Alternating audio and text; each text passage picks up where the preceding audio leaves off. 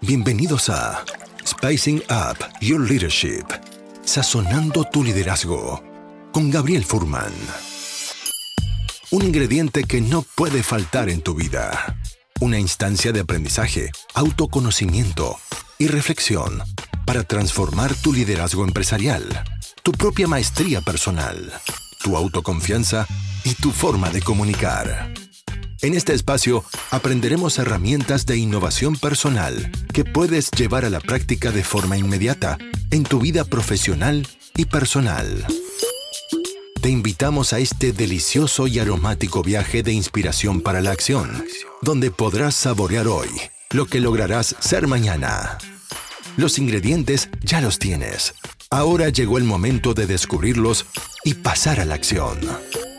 La mesa está servida. Sean bienvenidos.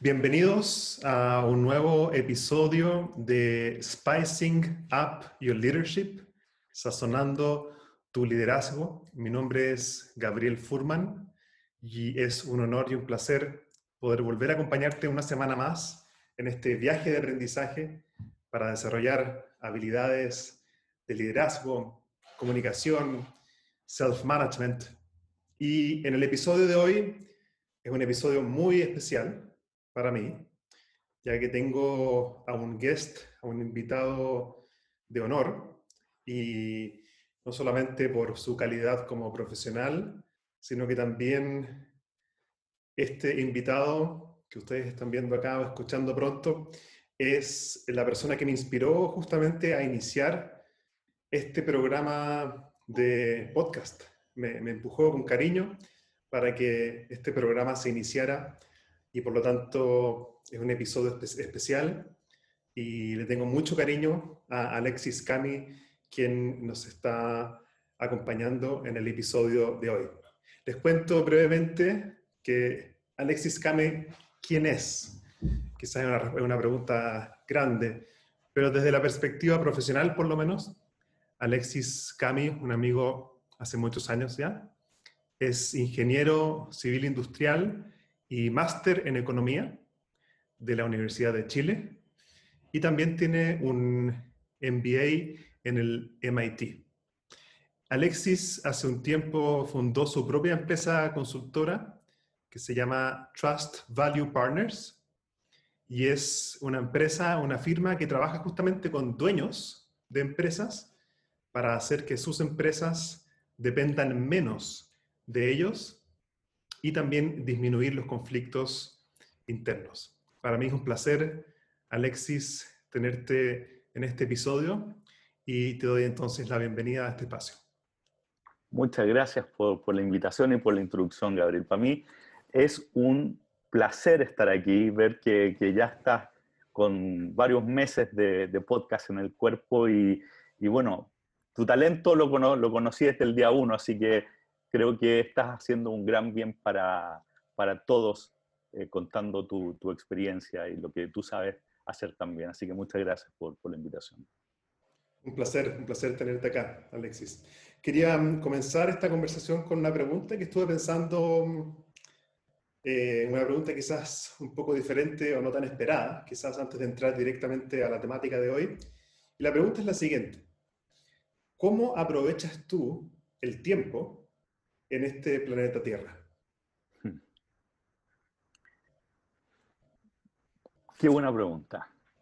Mira, yo te diría que, tiene que ver con justamente lo que es mi pasión y a lo que yo me dedico, que es básicamente hago solo o busco hacer solo lo que creo que nadie más en mi entorno puede hacer. ¿Qué quiere decir eso? Es, eh, eh, tengo, tengo, tengo una gran obsesión por, por no hacer, no, no, no, dedicarme a hacer cosas que creo que otros pueden hacer tan bien o mejor que yo.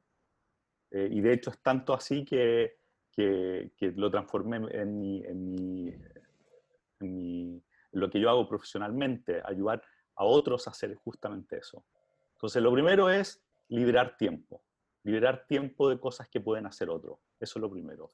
Y lo segundo, una vez que te liberaste tiempo, eh, ocuparlo fundamentalmente en usar, en, aplicar lo que es tu talento único, independiente si en el ámbito profesional o, si lo haces pro bono o lo haces familiar o con amigos, pero, pero siempre estar abierto a, hacer lo que realmente tú sabes hacer eh, mejor que, que, la mayoría. Porque todos tenemos algo que sabemos hacer mejor que, que, el resto. Bueno, liberar tiempo para dedicarme a eso. Esa es como mi, mi receta de vida. Gracias. Y la temática que estuvimos conversando antes de, de, iniciar esta grabación fue el concepto del liderazgo, el líder visionario. ¿Quién es un líder visionario? Y también qué implica trabajar para un líder que tiene esa, esa visión, el líder visionario. Y quizás estaba pensando que lo mejor que podemos hacer quizás para comenzar es, cuando hablamos de un líder visionario, ¿a qué te refieres? Me refiero a, aquellas personas que, que eh, están visualizando una realidad que todavía no se materializa.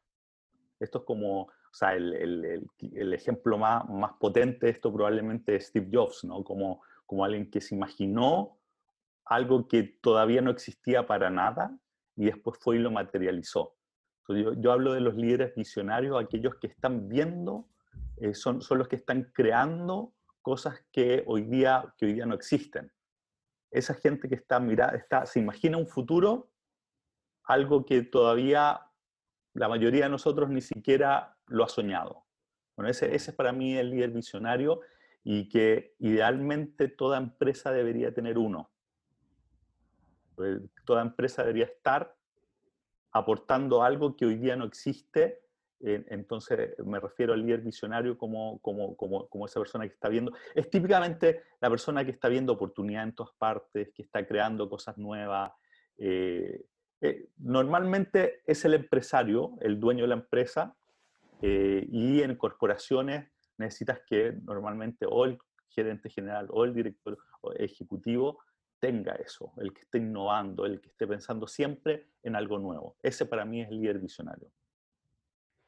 Interesante, o sea, lo, que entiendo es que el líder visionario es una persona que es capaz de visualizar un futuro que aún no existe y es capaz de crear un sistema organizacional, aparentemente, según lo que entiendo, para poder diseñar y crear ese futuro que está visualizando en el futuro.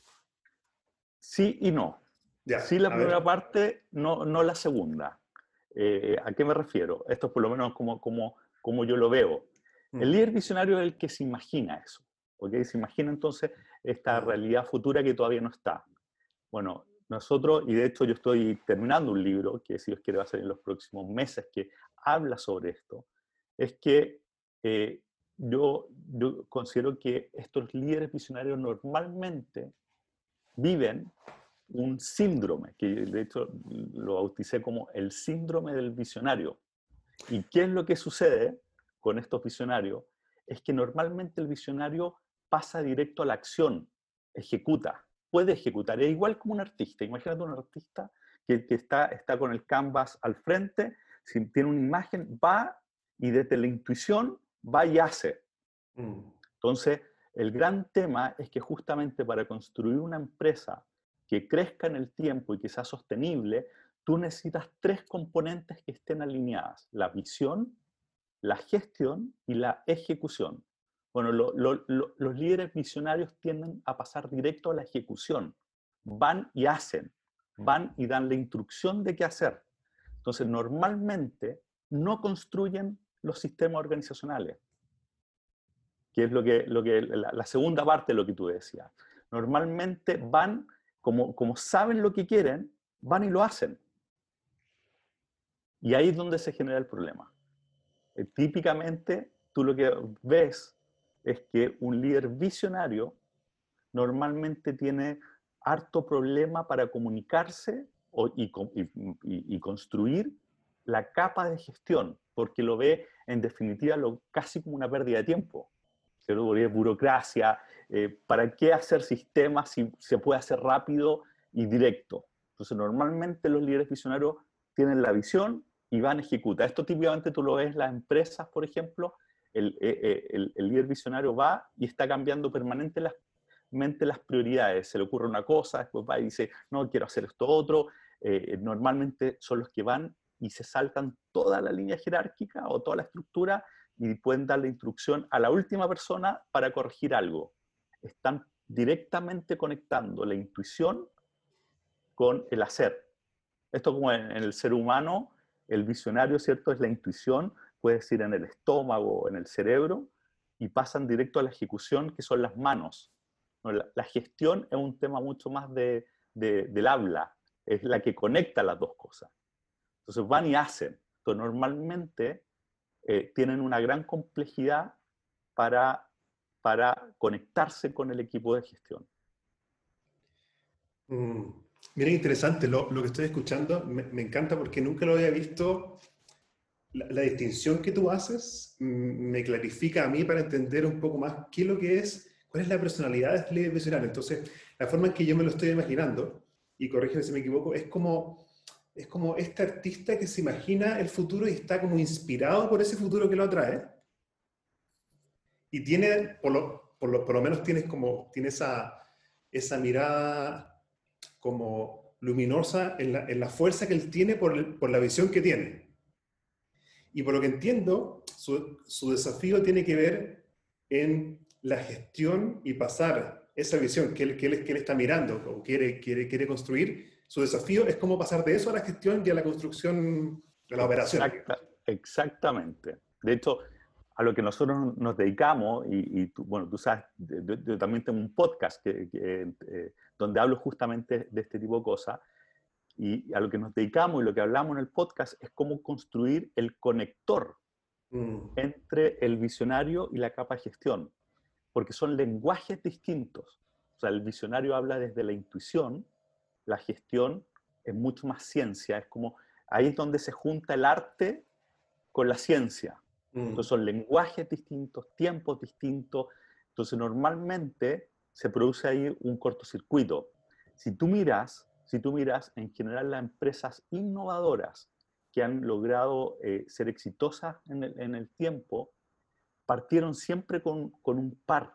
Fueron dos personas, el visionario y él, el enfocado en la gestión, que trabajaron desde el inicio juntos. Entonces tenían este conector ya como de fábrica, por decirlo así, porque eran, eran, eran, eran o amigos, había confianza.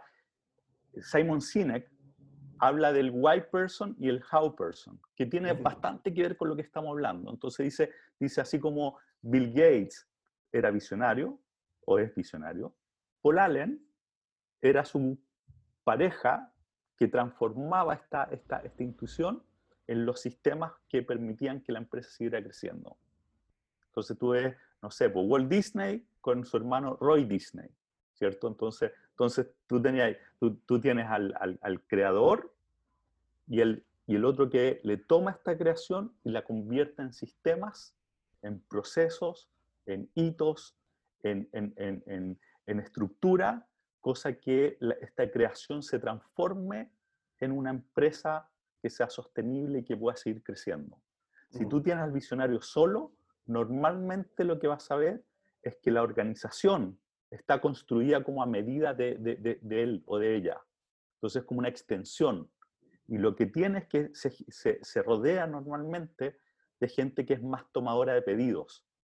Entonces tú ves que, que, que no, son, no son, probablemente tú, tú, tú has visto empresas en donde tú miras, tú ves a los gerentes y tú no los ves empoderados, no los ves construyendo cosas, no los ves con liderazgo, sino que están más bien a la espera de las instrucciones del número uno. Bueno, normalmente cuando eso pasa es porque tú tienes, tú tienes un líder que, que, es más bien visionario y que no, al no tener conciencia de esto, está, está construyendo una organización en su entorno que básicamente le sigue el ritmo a lo que diga. Entonces se acomodan y se termina construyendo una empresa, nosotros le llamamos las empresas guante, que son una empresa que está, que está diseñada así a exactamente la forma de, de cómo opera este dueño. Entonces esos son los dueños, los dueños visionarios. Entiendo.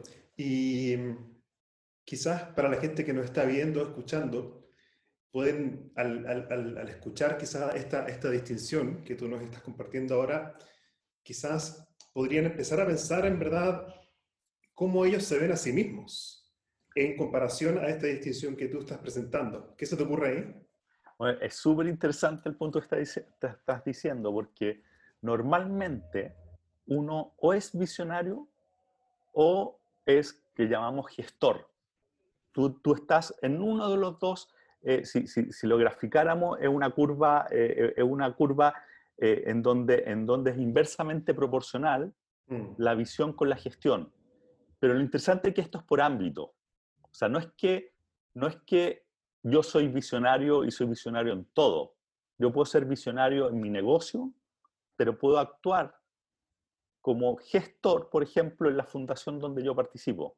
Mm. Entonces, no es, tiene, tiene, tiene que ver con dónde está, eh, yo creo que está muy ligado con, con, con, cuál es tu propósito, ¿no? En términos de, de dónde, te llega, dónde te llega desde arriba, tú y yo somos, eh, creemos, ¿cierto?, que hay un creador, eh, de, de, dónde, de, dónde, de dónde te llega esa, esa, esa intuición que claramente viene de un lugar mucho más arriba porque te está mostrando una imagen futura que todavía no existe. Entonces, entonces tiene que ver con dónde tú canalizas esa capacidad creativa. Entonces tú, efectivamente, una muy buena pregunta hacerse es si es lo que yo estoy haciendo, yo soy más visionario o soy más gestor. Porque si soy más visionario, tengo que tener conciencia de este síndrome y buscar gente que me acompañe para que haga la gestión, que, que convierta esta creatividad en los sistemas y tengo que tomar la eh, conciencia que yo voy a tratar de pasar más rápido a la ejecución, voy a tratar de pasar directo, no le voy a dar quizás tanta importancia a la gestión cuando es clave y al revés lo mismo. Si yo soy gestor, si yo soy un buen gestor, eh, es importante estar cerca de un buen visionario. Entonces, una, una, buena pregunta en la empresa, por ejemplo, yo estoy trabajando digo, bueno, esta empresa, ¿hay, hay visión? Mientras más grande la empresa, no, no, necesariamente va a ser una persona, pero, pero se, se nota que hay, hay, capacidad de creación, hay capacidad de innovación. Bueno, hoy día todas las industrias requieren eso. Entonces, eh, importante saber dónde uno está para saber, eh, eh, para ver para ver cuáles son mis desafíos primero y segundo, y segundo con quiénes me debería estar yo asociando.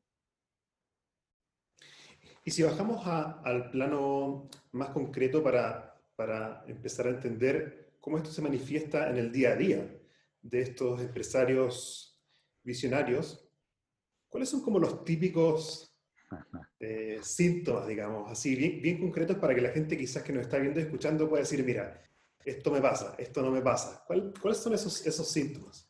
Mira, son, te puedo, te puedo decir varios. ¿ah? De, hecho, de hecho, es a lo que me dedico y los veo, los veo permanentemente. Típicamente lo que tú vas a ver es, es por ejemplo, alguien que, que cambia prioridades permanentemente. Se le ocurren cosas nuevas y, y, y, y va y, quiere, quiere hacer no, no, no, se, no, se, fija mucho, por ejemplo, en, en, términos de cuál es el impacto en la organización cuando lo, cuando lo, cuando lo cambio. Segundo, típicamente son empresarios que, que cuando, o, líderes que cuando te están hablando te dicen re poco y esperan que hayas entendido mucho. ¿Ah? ¿Viste? ¿Viste? Que te, te, da un poco contexto en general, ¿cierto? Porque, porque es como... Eh, eh, eh, eh, viene, viene mucho de la intuición y la intuición muchas veces es difícil de ponerla en palabras. Mm. Tercero, son, es, gente que normalmente, eh, así como tiene un gran poder de creación, como tú sabes, todo tiene, tiene, tiene un lado, un lado, tiene dos lados la moneda. Entonces, la gente que tiene capacidad de crear, normalmente tiene mucha capacidad de destruir. Mm. Entonces, los líderes visionarios tienden, tienden a hacer muchos, muchos casos, si es que no se han trabajado, es gente que, que por ejemplo, eh, tú lo ves que se molesta harto, porque las cosas no, no pasan a la velocidad que esperan. Eh, eh, tienen, como te decía, poco respeto o, no, o, no, le asignan mucha, mucha importancia a, a, los sistemas, a las planificaciones, es como directo, quieren rápido pasar a la acción. Esos son típicos, típicos son visionarios. Son, son, son visionarios. Tiene también muchas veces, eh, se da que, que, que, se vuelven, incluso tienen como una cierta adicción a, a, esto como de ser héroe, ¿ah? en términos de, de, que, de, que, de que están eh, se saben que son, que son, que son muy potentes en, esta parte más creativa, entonces tú los ves como, como que siempre están arriba de la pelota, como decimos, ¿no? Siempre están arriba en, el, en la acción, moviéndose. Bueno, tiene que ver con que, y tú sabes mejor que yo, que, que incluso el cuerpo empieza, empieza eh, a generar los químicos que, que, genera, uno se vuelve como adicto a, a la adrenalina. Bueno, son, son, son normalmente líderes de, alta adrenalina también.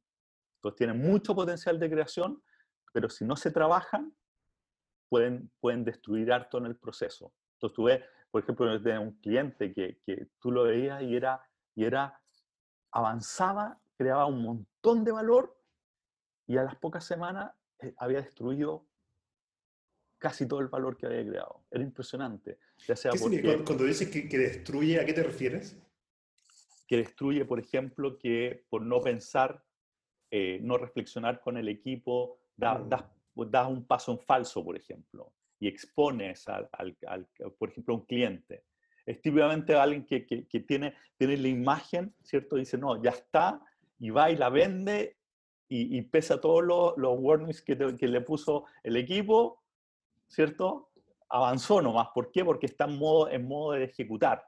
Entonces tú ves ahí, por ejemplo, gente que da pasos en falso o, o, que, o que con el cambio, con el cambio, esto cambio de prioridades permanentemente, eh, tienen, pierden gerentes buenos, por ejemplo. Eh, porque pues, los buenos gerentes que quieren una, quieren una cierta claridad, eh, quieren un, cierto espacio, entonces, tienden a perder talento. Y cuando tú cuando pierdes talento en la organización, destruyes mucho valor. Está, me gusta mucho lo que, estoy, lo que, lo que estás compartiendo, porque la forma en que yo lo entiendo es que los gerentes que trabajan para este empresario visionario, de alguna forma, lo que yo entiendo es que sus alas de, no sé, de creatividad y de aporte a la empresa también se ven mermadas. Así es son normalmente, esto, esto, esto estamos caricaturizando a un líder visionario que no se ha trabajado a sí mismo, ¿cierto? o, que no, o, que no, o que no nos ha contratado a nosotros para ayudarnos. Eh, eh, eh, pero efectivamente, normalmente lo que hacen es que subsidian a, la organiza a, a su gente. Entonces, en vez de permitirles que se desarrollen, incluso ellos van y ven, por ejemplo, que te está costando algo, van y lo hacen. Mm. Entonces, van y lo hacen. Lo otro, como, como tienen este tema de, de, cómo ser el centro, ¿cierto? No permiten, la, la, la eh, eh, sin querer, sin querer mucha, la mayoría de las veces, el que aparezcan nuevos liderazgos. Entonces, son difíciles. Tú te puedes imaginar, hay nombres que, que, que, que te puedo imaginar de empresas que dependen dependen muchísimo del dueño, sí. bueno, normalmente tiene que ver con eso, que como no han construido la estructura de, gestión en su entorno, son empresas que, que, que, son altamente dependientes del número uno. Mm. Entonces tú ves, de hecho, nosotros le llamamos, nosotros tenemos como toda una terminología en torno a, a estos fenómenos, pero nosotros le hablamos del owner discount que podría ser el, el descuento del dueño o el descuento del líder. La pregunta es, ¿cuánto vale la empresa sin el número uno? Oh. Típicamente, cuando tú tienes un, un, líder muy visionario que no tiene conciencia sobre este síndrome, hay un, hay un descuento grande. La empresa sin él o ella puede valer muy poco o incluso nada. Me, me, acuerdo una vez que escuché un, un seminario tuyo excelente y, y, uno de los conceptos que me quedó grabado, creo que está conectado a lo que tú estás diciendo ahora, que es el concepto de esta jaula de oro, ¿no? Claro. ¿Cómo, cómo definirías o cómo podrías explicarle a, a, la gente que nos está escuchando qué es la jaula de oro? Mira, todo el mundo habla del Valle de la Muerte, ¿cierto? sí. ¿No es cierto? El Valle de la Muerte es esta primera etapa cuando el emprendedor está partiendo, pasa por este valle, que si no lo pasa, que normalmente todavía es cuando todavía no tiene un modelo de negocio eh, bien, bien armado eh, y, corre el riesgo de que, de que, de que eh, se le acabe la caja, ¿cierto? Entonces, entonces puede morir en ese valle. Entonces todo el tema es pasar el valle de la muerte. Bueno, nosotros en, en TrustBP, en, en nuestra firma, planteamos, y de hecho de esto se trata el, libro, que, que, que, si Dios quiere va a estar listo luego, es que hay un segundo valle del cual nadie habla.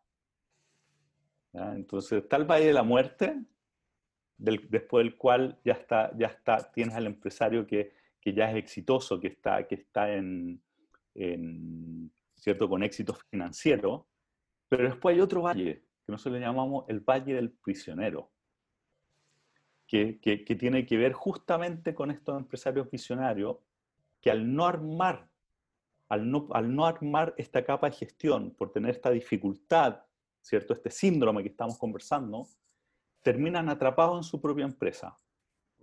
Y cuando el empresario o el líder está atrapado en su propia empresa, hablamos que está en una jaula de oro. ¿Por qué en una jaula de oro? Es de oro porque puede tener mucho patrimonio, pero es una jaula porque no puede hacer lo que, lo que tú me preguntaste la primera pregunta. No puede dedicarle tiempo, no, tiene, no, tiene, no puede dedicarle tiempo a lo que quiere. Tiene que dedicarle, dedicarle tiempo a lo que tiene que hacer por la empresa. Entonces, termina en una jaula oro y no puede pasar este valle del prisionero. Aquí lo que llamamos la libertad empresarial. Sí, es muy potente ese concepto. Por eso me gusta mucho el, el, podcast que tú tienes. Al final voy a, voy a, vas a poder entregar toda esa información porque quiero que la gente también conozca el trabajo que estás haciendo ahí. Eh, cuando hablas de, de que este, este, este empresario visionario queda atrapado, porque al final es como que la empresa es él, ¿no? Eso es lo que estoy entendiendo. Exacto, eh, la empresa es una extensión de él. Claro. Tal cual. Ahora, tú dices que en ese caso, este empresario visionario no puede dedicarse a quizás otras cosas que podrían ser de su interés. Ahora, ¿qué pasa con aquellos empresarios visionarios que su interés más profundo es hacer lo que están haciendo? Súper buena pregunta. el, la gran, el gran punto es, es que estén dedicados a lo que ellos quieren hacer. Si ellos quieren, hacer quieren seguir trabajando en la empresa, estupendo. Pero no es, primero, no es porque tengan que hacerlo. Y segundo, al ser visionario, lo lógico es que estuviesen dedicados a la visión. Y normalmente lo que sucede es que estos empresarios visionarios, al no construir la capa de gestión, a medida que crecen, que crece la empresa, cada vez tiene más trabajo ellos, pero trabajo operativo. Entonces van alejándose además de, lo que es su pasión. Entonces, típicamente tú lo que vas a ver es un empresario que es altamente creativo, pero lidiando con cosas del día a día, con un montón de cosas que tú dices, oye, pero ¿por qué no tienes alguien que haga esto por ti, cosa que tú puedas dedicarte a crear la, la versión 2.0 o 3.0 de la empresa, que esté mirando hacia, hacia, hacia adelante?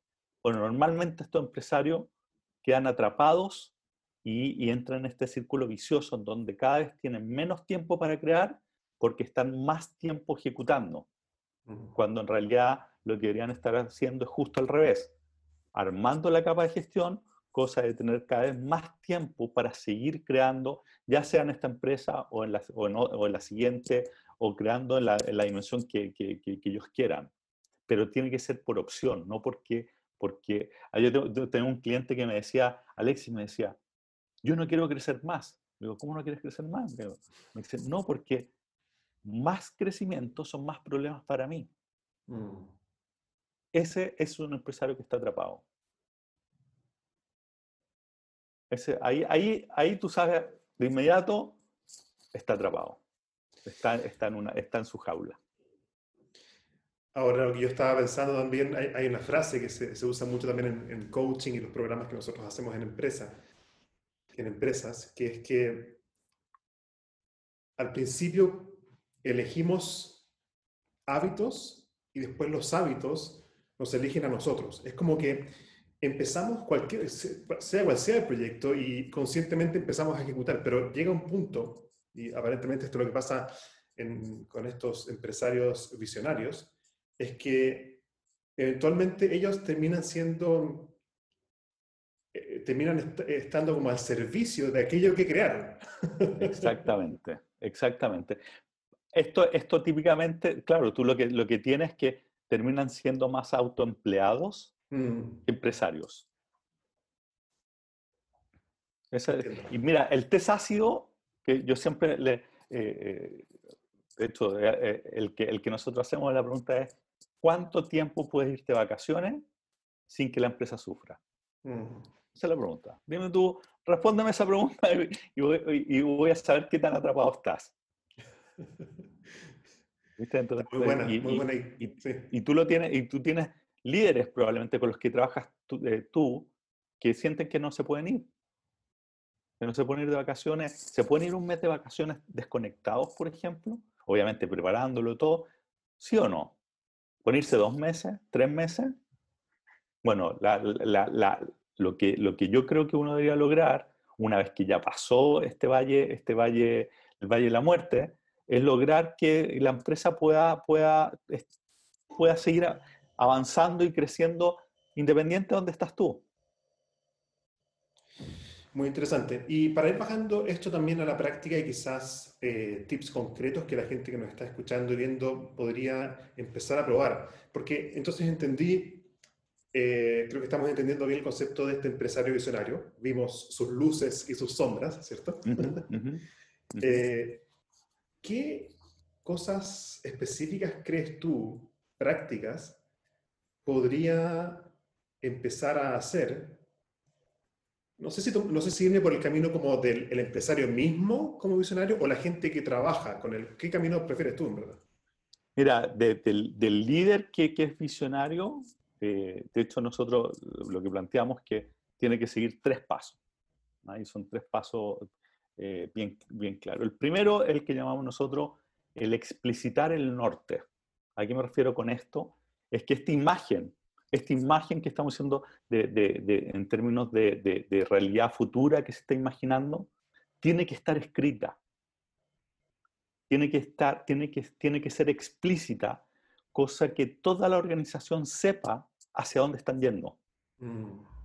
Y normalmente estos líderes tienen esta imagen, una imagen, eh, tiene como intuición sobre esto, pero que no se la han dicho a nadie. No se lo han dicho a nadie y, están todos y todo a su alrededor tratando de adivinar para dónde está yendo. ¿ah? Están tratando de entender, a ver, pero ¿para dónde está yendo? ¿Por qué sí? ¿Por qué no? A mí me pasó una vez trabajando con, con, un empresario muy visionario que eh, fue, fue impresionante. Eh, quería, y quería comprar una empresa en el Medio Oriente. la tenía identificada. Así, esta empresa quiero comprar. Entonces le digo, oye, pero ¿Me puede explicar por qué? No me lo voy a explicar.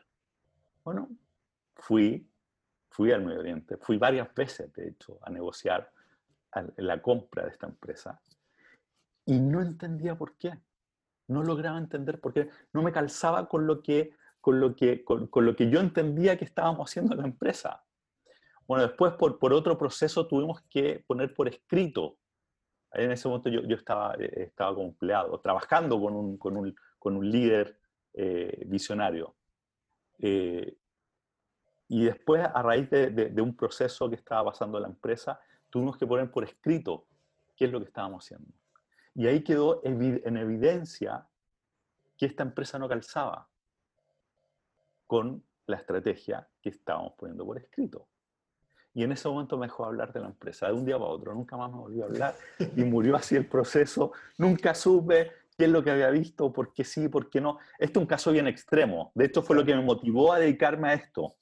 Pero lo que te quiero graficar con, con, este ejemplo es que, es que em, cuando tú no pones por escrito, no explicitas hacia dónde estás yendo, entonces le estás quitando estás quitando mucha fuerza a la organización porque no saben hacia dónde están yendo. Entonces, por eso nosotros planteamos que el primer paso es ponerlo por escrito. Y hablamos nosotros de poner por escrito una imagen, la imagen futura que se está imaginando este líder, ponerla lo más detallada posible por escrito, cosa que toda la organización sepa hacia dónde está yendo. Ese es el primer paso. Ese es el paso, el paso uno. O sea, ¿y, lo que se pone por escrito entonces es esta visión del empresario visionario? Claro. O un proceso entonces de, de, de, alguna forma que este empresario visionario lo que tiene en su mente y ese futuro que está visualizando, el poder bajarlo a un documento. Exactamente. Y es un documento así tal como si tú te fueras, cuando, por ejemplo, si tú te vas a crear, va, va, va a construir una casa, tú haces todo el diseño antes donde te imaginas la casa, te, después sabes, vas a entrar y lo que vas a sentir y lo que vas a ver y qué, qué vas a tener a la izquierda, qué vas a tener a la derecha. Bueno, es lo mismo, estamos hablando de hacer ese mismo, eh, eh, esa, esa, misma explicitación sobre la, la, cómo se ve tu empresa en X años más. Entonces eso te sirve como guía del norte de hacia dónde estamos yendo. Y te digo que eh, nosotros acabamos de hacer, por ejemplo, un proceso con, con, con, un empresario en torno a esto y me decía, Alex, me decía, Alexis, no sabes el peso que me saqué encima. ¿Por qué? Porque ahora todo ya, ya no es un tema que él tiene la responsabilidad de dirigir la organización. Ahora todos saben para dónde vamos. Mm. Entonces, esto, esto que parece bien, bien, bien, eh, es como, como, es bien obvio, no te imaginas lo poco que se hace. O sea, muy pocas empresas dicen, nosotros vamos a estar aquí entre años Evidentemente que, que puede cambiar el, el, camino. Nosotros, por ejemplo, con todo este tema del COVID, la pandemia, bueno, revisemos si es que todavía sigue siendo válido este norte. Eh, pero, pero, pero, pero tenemos claro. Y la gracia de, eso es que cuando tú lo pones por escrito, eh, te sirve, por ejemplo, al momento de contratar. Me digo, Gabriel, nosotros vamos para acá. ¿Te mueve o no te mueve? No, esto sabes que no, no me gusta. Y al contrario, te puede pasar que tú lo pones por escrito y alguien te levante la mano y dice, ¿sabes qué, Gabriel? No me gusta para dónde, para dónde quieres ir. Perfecto. Be my guest. Este, este no es el, no es, no es el, este, este bus va, va, para allá. Bueno, explicitemos para dónde va. Entonces, lo que empieza a pasar es que todos empiezan a tomar las decisiones en función de hacia dónde, hacia dónde estamos yendo. Y eso es súper potente.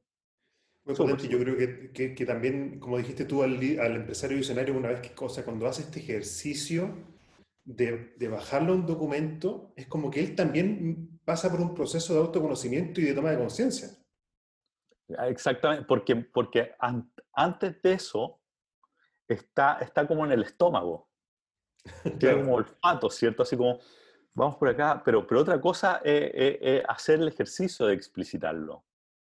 Normalmente necesita ayuda. Es muy difícil el, el, el, mm. el pasar de la intuición a, a ponerlo por escrito. no es un ejercicio fácil pero con un poco de guía, sí se puede, sí lo puede hacer, lo va a poder hacer.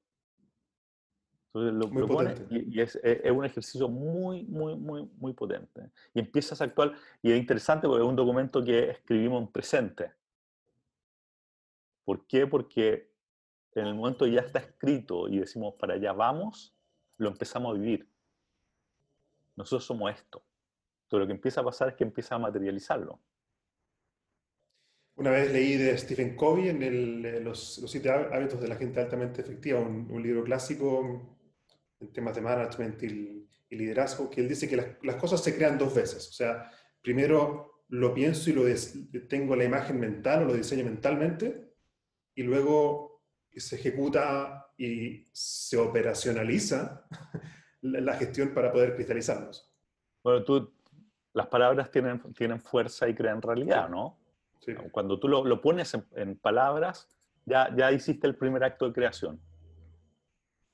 Entonces, un tip práctico que estoy escuchando es el concepto de, de bajar esta visión a un, a un documento escrito. ¿Qué, ¿Qué, más? Ese es el primer paso, ¿cierto? Mm. Tú tienes el primer paso que tiene que ver con, con, con eh, marcar el, el, norte. El segundo tiene que ver con, con, en función de a dónde quieres llegar, y sabiendo dónde estás, generar cuáles son las iniciativas que te van a llevar, ¿cierto? Es como la escalera, cuáles son los pasos que te van a, que te van a, que te van a ir acercando a esa, a esa visión futura. La gracia de, de, de, cuando ya tienes el primer paso, el segundo empieza a aparecer naturalmente y eh, eh, empiezas a generar entonces en forma proactiva e intencionada iniciativas que te conducen hacia allá. Mm. Entonces, de partida te, ayuda a, a, entender si lo que estás haciendo es conducente o no. Lo que, lo que normalmente te pasa es cuando lo pusiste por escrito, vas a mirar todas las, todas las iniciativas que estás empujando y de repente vas a decir, oye, pero esta, esta no está llevando por allá, está apuntando por otra parte. Entonces la, la sacas. Y al revés, entonces tienes, tienes, tienes el, el, el, eh, el listado de las iniciativas que te empiezan a acercar. Y ahí lo clave es identificar, el, definirlas. Y segundo, el monitorearlas en un espacio que sea protegido del día a día. Pues normalmente lo que, lo que sucede es que los día a día, y, hoy día cada vez más, son, son como hoyos negros, en donde te consumen toda la energía. Entonces mm. necesitas tener el hábito de generar espacios diferenciados para ver dónde están las iniciativas que está empujando, cuáles son los temas, cuáles son los próximos pasos, etc. Entonces es el segundo paso. Una vez que ya, ya sé dónde quiero ir, el bajar a explicitar cuáles son las iniciativas que me llegan del punto donde estoy hoy día a, a este, a, este norte que, que, definimos en el primer paso. Ese, es el segundo paso. Está, está, bueno eso porque es como primero dónde quiero llegar, que es, es como el, el, el fin o el, norte, y luego, entonces, lo que yo entiendo es que estamos ahora diseñando el cómo vamos a avanzar en esa dirección. Exactamente. Y ahí, es, ahí ves, por ejemplo, empresarios visionarios que no están haciendo este proceso, que tú ves que parten una iniciativa, la, empujan, la empujan, la dejan empujar y se cae. Y, y, aparece la próxima. Entonces están siempre partiendo cosas que van muriendo, la organización no, ya no cree en, en, en nada de, de estos cambios. Bueno, esa es la segunda pata. La segunda pata es, eh, explicitar cuáles son las iniciativas que son conducentes a este, este norte. Y la tercera, sí, eso. Tiene que ver con, con de hecho, es tu, tu, gran área de expertise, que es movilizar la organización en torno a esto. Porque tú necesitas la gente adecuada y que opere con el mínimo roce interno para que vayan avanzando, vayan avanzando tanto en el día a día, pero ojalá que cada vez tengan menos tiempo dedicado al día a día y más tiempo a implementar iniciativas, ¿cierto? Y segundo, que vayan tomando roles más creativos, más de, más, más, de, de crear eh, la, la, siguiente versión de la empresa. Pues estamos viendo un tiempo en que, en que los modelos se, se están volviendo obsoletos muy rápido. Sí. Entonces tú lo que quieres es que mientras más arriba en la, organización, tú quieres que tengan más tiempo libre. Y esta es otra característica de los empresarios visionarios, que normalmente miden, a la gente en función de qué tan ocupados están. ¿Cierto? Y tú lo que quieres es al revés, tú lo que quieres es que, que, ojalá la mayoría de la gente tenga mucho tiempo para cosas creativas, que tienen que ver con conversar, con ir a, a seminarios, con escuchar cosas que están pasando en, otro, en otra industria, viajar, o sea, abrir mente, estar, estar siempre abriendo. como, espacios, como, como, espacios de aprendizaje que se abren. Espacios de aprendizaje a través de conversaciones de calidad. Mm. Ok.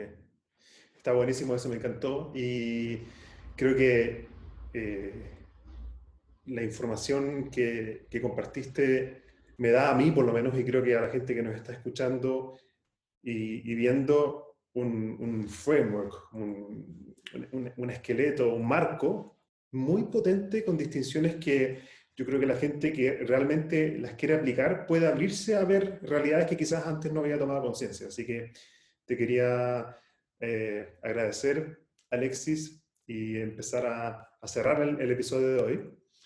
Y me gustaría que la gente que nos está escuchando y viendo eh, pueda, eh, si quiere contactarte o conocer más de ti, ¿dónde te encuentras? puede ser en la página web www.trustbp, es Trust de confianza, VP o VP, P corta de Value Partners, trustbcortap.com. Ahí están todos los datos. Eh, o, me puede escribir a mí, alexis.cami, C-A-M-H-I, arroba trustbp.com y puede escuchar el podcast. Peace of Mind alcanza la libertad empresarial. Está oh. por todas partes. O te puedo escribir a ti o... Eso. Así que, súper. Alexis, muchas gracias por, por haber participado y, nuevamente me siento honrado de poder tenerte a ti como el primer invitado en estas entrevistas de, del podcast de Spicing Up Your Leadership o Sazonando tu Liderazgo. Y nuevamente agradecer también por impulsarme a sacar también este, este proyecto adelante. Quizás yo era, era, como un empresario visionario, pero me faltaba también la, la gestión. Tal cual, tal cual. Así que me, alegro muchísimo y gracias por la invitación, por haberme tenido y el honor de ser tu primer invitado. Así que muchas gracias. Fue un placer. Bueno, nos despedimos entonces de un episodio más de Spicing Up Your Leadership, sazonando tu liderazgo. Recuerden que la inspiración no sirve de nada si no pasamos a la acción. Y tengo una frase que siempre digo al final de los episodios, es que el puente entre la inspiración y la transformación es la acción. Entonces los dejo a todos invitados a seguir aprendiendo juntos y a seguir en contacto vía LinkedIn, vía Facebook. Y ha sido un placer nuevamente compartir contigo aprendizajes para transformar y aplicar en nuestra vida diaria. Alexis, muchas gracias por acompañarnos. Gracias, Leo.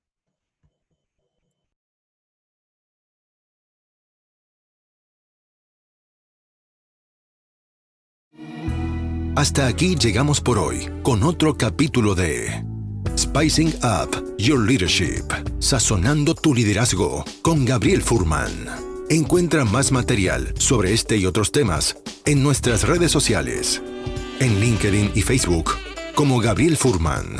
Nos reencontramos en nuestro próximo capítulo para descubrir más herramientas de innovación personal que te servirán en tu vida profesional y personal. Esta cocina siempre está abierta para ti y para todos aquellos que quieran compartir su inspiración para la acción.